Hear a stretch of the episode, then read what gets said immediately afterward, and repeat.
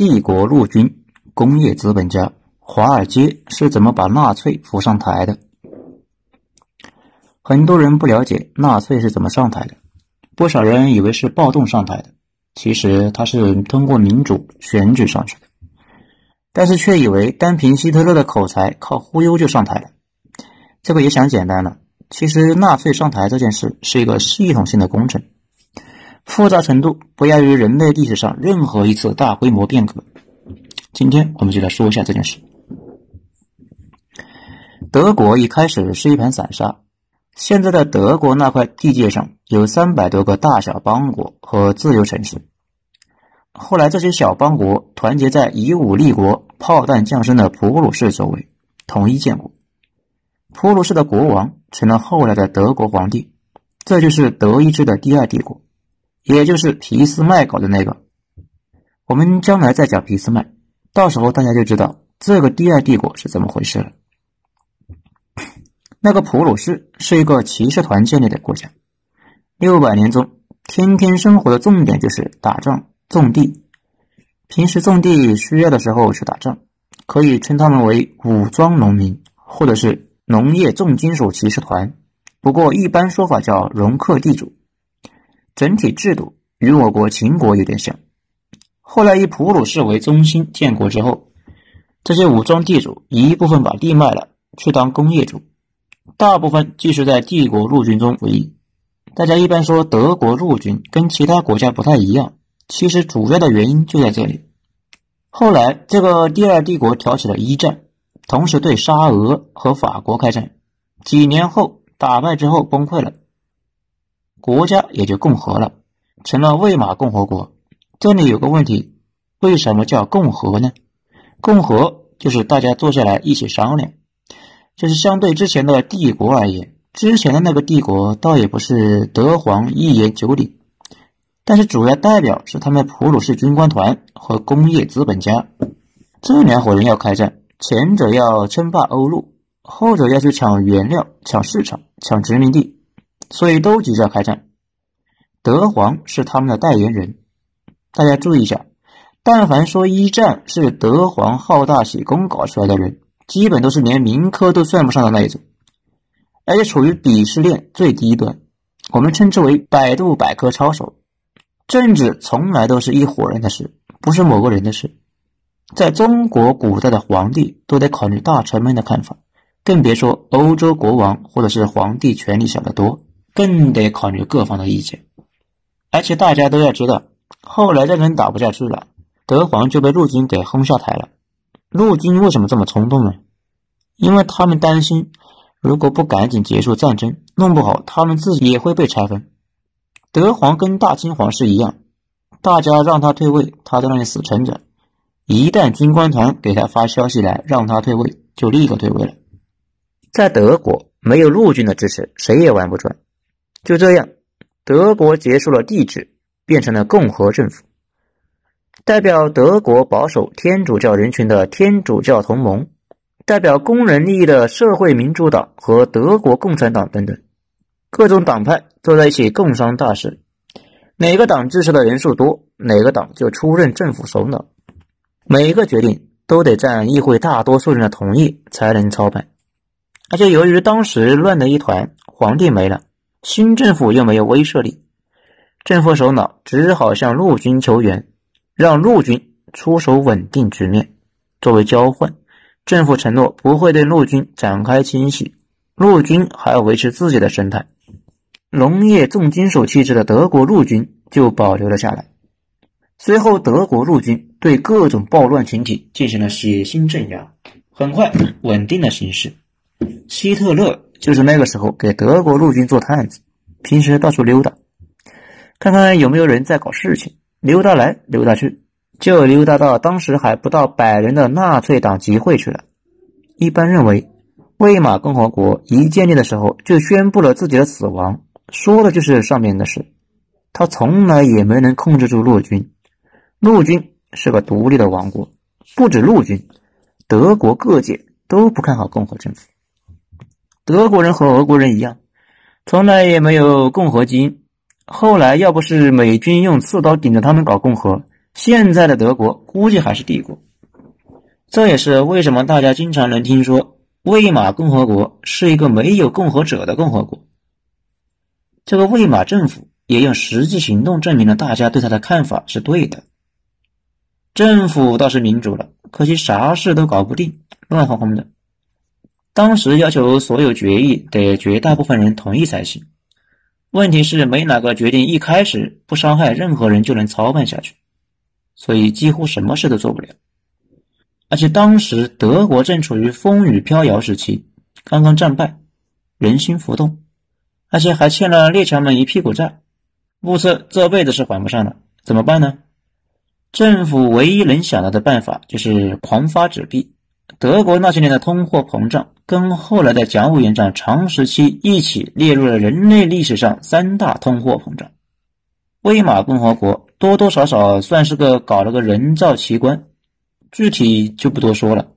反正大家知道一件事就行：当时德国人买东西的单位是百万亿马克，而且几乎什么也买不到。当时的那个货币比利亚的英语里面是十亿的意思。在德语里面是万亿的意思，也就是说好几百万亿才能买个苹果。老百姓水深火热，政府又啥都做不了，这更加坚定了大家觉得民主垃圾的观念，准备一有机会就推翻。不过好在那些年他们有个金融术士，也就是传说中的沙赫特，有几年他成了希特勒的小伙伴，天天在一起待着，直到希特勒把他关进了集中营。沙赫特有美国基因，这里说的基因而不是血统，是因为他几乎所有的行为都是美式的，唯独自己是个德国人。他爹很早就移民去了美国，他在美国金融界有很深的人脉。后来审判纳粹战犯，沙赫特被无罪释放，就跟他是半个美国人有关。一般大家说起沙赫特，就会说他是个金融天才。其实大家日后注意一下。几乎所有的金融天才全是关系天才，能联系上大佬，能从大佬那里拿到资源，然后搞定事情后还回去。我们前段时间说李嘉诚，其实也是这个套路，跟汇丰有很深的交情，可以用汇丰资源去搞定自己的事情，跟汇丰大班情同手足。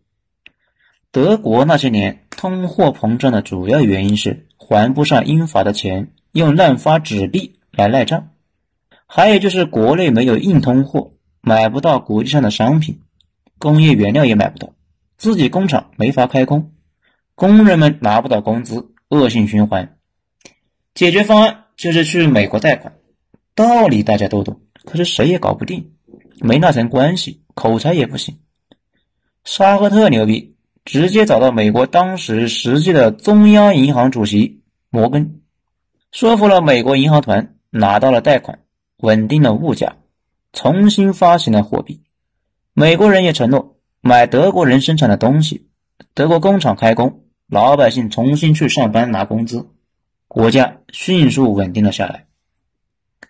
而且当时美国有大量的资金没地方去，就跟我国老百姓有钱还没地方投资一样，钱多烧手，甚至有人跑去苏联投资了，借钱给苏联人。让苏联去美国买挖掘机和机床，然后挖出来矿了卖了之后，再连本带利还给美国人。这个背景下，连苏联都敢投资，并且赚的是盆满钵满，而且先期进入德国的资金回报率都不错。有人开了头，鼓励了其他人，大家都去德国投资，在德国修公园、修剧院、修公路等等。德国局势终于稳定了下来。这个时候，希特勒在干什么呢？他在坐牢。希特勒很早就发现德国共和国政府完全就是扯淡，所以他祭出了独裁这个大招，号召大家推翻这个毫无建树的政府。可是完全没想到自己一个下士怎么可能做的这么大的事，所以他后来发动了啤酒馆暴动，很快就被警察给扑灭了。这个事在当时就是个大笑话。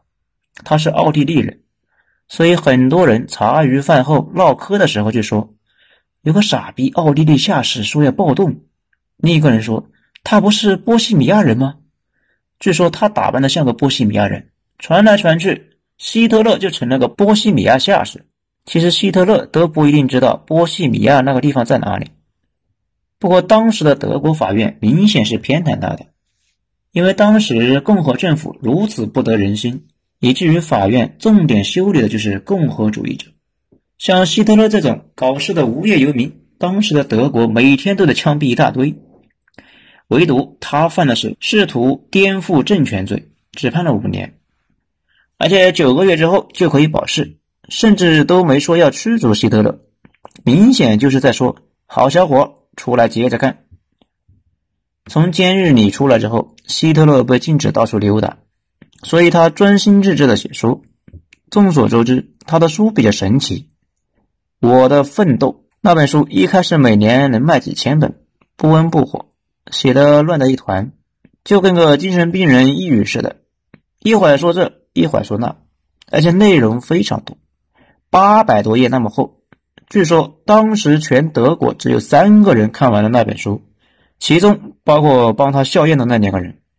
等到二战爆发后，盟军情报部门的人准备系统的研究下希特勒，就把这本书找来，发现希特勒这个小伙伴非常实诚，十几年前就把自己要做啥都写到了书里面，而且严格按照书里的路线图来操作，吞并奥地利。收回捷克苏台地区，拿走但泽走廊，灭了斯拉夫人和犹太人。后来有人说，你可以说希特勒任何坏话，但是不能说他没有把他的计划告诉你。希特勒出狱之后，他的纳粹小伙伴已经四散奔逃了，好不容易聚拢几个，但是整体活动陷入了低谷，根本没人听他说他自己的主张。怎么会发生这种事情呢？希特勒最缺的两件事，一是混乱，二是钱。希特勒的所有行为必须建立在大家对现实强烈不满，才会有闹事的冲动，才会搭理他这个奥地利的下士。但是我们刚才也说了，一九二四年德国的形势就稳定下来了，老百姓尽管不爽，但是凑合着过呗。希特勒那种激烈的政治主张，自然是没人鸟。这就好像民国期间。有一种行为叫吃大户。当时一群活不下去的农民挨家挨户的到地主家吃，地主家是有民房的，死人是经常的事，这在平时无论如何也发生不了，但是在那种灾年却稀松平常。电影《一九四二》一开始那段说的就是这事。希特勒的事业跟吃大户是一样的，需要乱世才有人跟着他去做。此外，他还需要钱，而且不是一笔小数目，是个天文数字。纳粹后来有好几万的脱产党徒，几十万的党卫军冲锋队。一九三三年大选的时候，纳粹发动了史无前例的竞选宣传，在墙上贴了一百万张彩色招贴画，八百万个小册子，还有一千二百万党报特刊，一天举行了三千多个大会。几千辆卡车装了大喇叭，全国溜达造势。希特勒和纳粹高层们坐着飞机全国各地跑，到处演讲。你们想象一下，这得需要多少钱？所以，纳粹运动一开始就陷入了低谷，是没有任何机遇的。因为上述两个问题一个都解决不了。希特勒本来就要平平淡淡的过一生了，突然机会来了，两个问题都解决了。一九二九年，大萧条爆发了。大萧条的原因现在也没有共识。大家知道那个开飞机撒钱的伯南克吧？少年天才，二十六岁就拿到了麻省理工博士学位。他一辈子就在研究大萧条，是这方面的专家。有兴趣的可以去看看他的说法。反正大家知道，当时发生了席卷世界的经济危机就行了。危机是在美国爆发的。但是其他国家一个都没跑得掉，在东亚，日本经济遭受重创，直接导致日本为了转嫁矛盾开始了侵华战争。在欧洲，经济最脆弱的德国几乎立刻就跪了，因为当时德国依赖美国到了难以置信的地步。首先，德国工厂开工的资本是美国提供的，没有这些钱，很多原料都买不到。其次，生产出来的东西主要是卖给美国的。现在美国崩溃了，生产出来的东西已经卖不出去，而且美国那边也没钱，要把投资在德国的钱拿回去。这下德国可就惨透了，几乎瞬间，德国五百万人下岗待业，剩下的工人也因为工资问题，天天罢工示威游行。国内到处弥漫着一种绝望的气息。大家都绝望了，希特勒来了。他说他有办法，乱起来梯子就有了。纳粹党到处串联，大家知道纳粹党的全称叫国家社会主义德国工人党吧？很多人觉得发现了新大陆似的，大惊小怪。其实，社会主义这个词出现的非常早，最早可能是基督教里的观念，强调的是社会的整体进步，有一种不抛弃弱者的思想在里边。还有平等的意思，这不就是整个圣经里面的内容吗？所以希特勒他们赶时髦，以前他们的党叫德国工人党，意思是站在工人一边的，骗选票。后来干脆加了个国家社会主义，其实他做的事既跟工人没关系，也跟社会主义没关系。真正有关系的德国共产党被他们后来给屠了。当然了，回到当时，谁都可以去拉拢工人。但是拉拢这件事情是需要资源的，所以希特勒需要赶紧解决的一个关键性的问题：钱。向谁借钱？当然是谁有钱找谁，那自然就是德国工业资本家了。从这一刻起，纳粹就把工人们给卖了换资源。这个时候就看出来希特勒的鸡贼了。大家一般对他的印象是一个小胡子，跟个精神病似的狂喷。但真实的希特勒是一个既勤奋又温和的人，不怕苦也不怕累。更重要的是，他非常细腻，仔细制定各种计划，研究各种人的心理需求。就在一九三零年左右，希特勒制定了一系列复杂的操作流程，准备一举拿下德国工业和金融领域大佬。首先，他利用关系逐个串联德国工业巨头，先拿下的就是法本化学。如果对二战有了解，就太熟悉这个公司了。这个公司在二战前就是德国工业巨头，后来生产毒气齐克隆 B 毒死犹太人的就是这个公司。希特勒向他们承诺，如果将来自己上台，将会解决两个问题：一是通过法律禁止工人罢工；二是国家会向法本公司提供大量订单。现在已经没法知道具体细节，不过确认的一点是，希特勒确实说服了法本化学高层，这个公司斥巨资资助纳粹上台。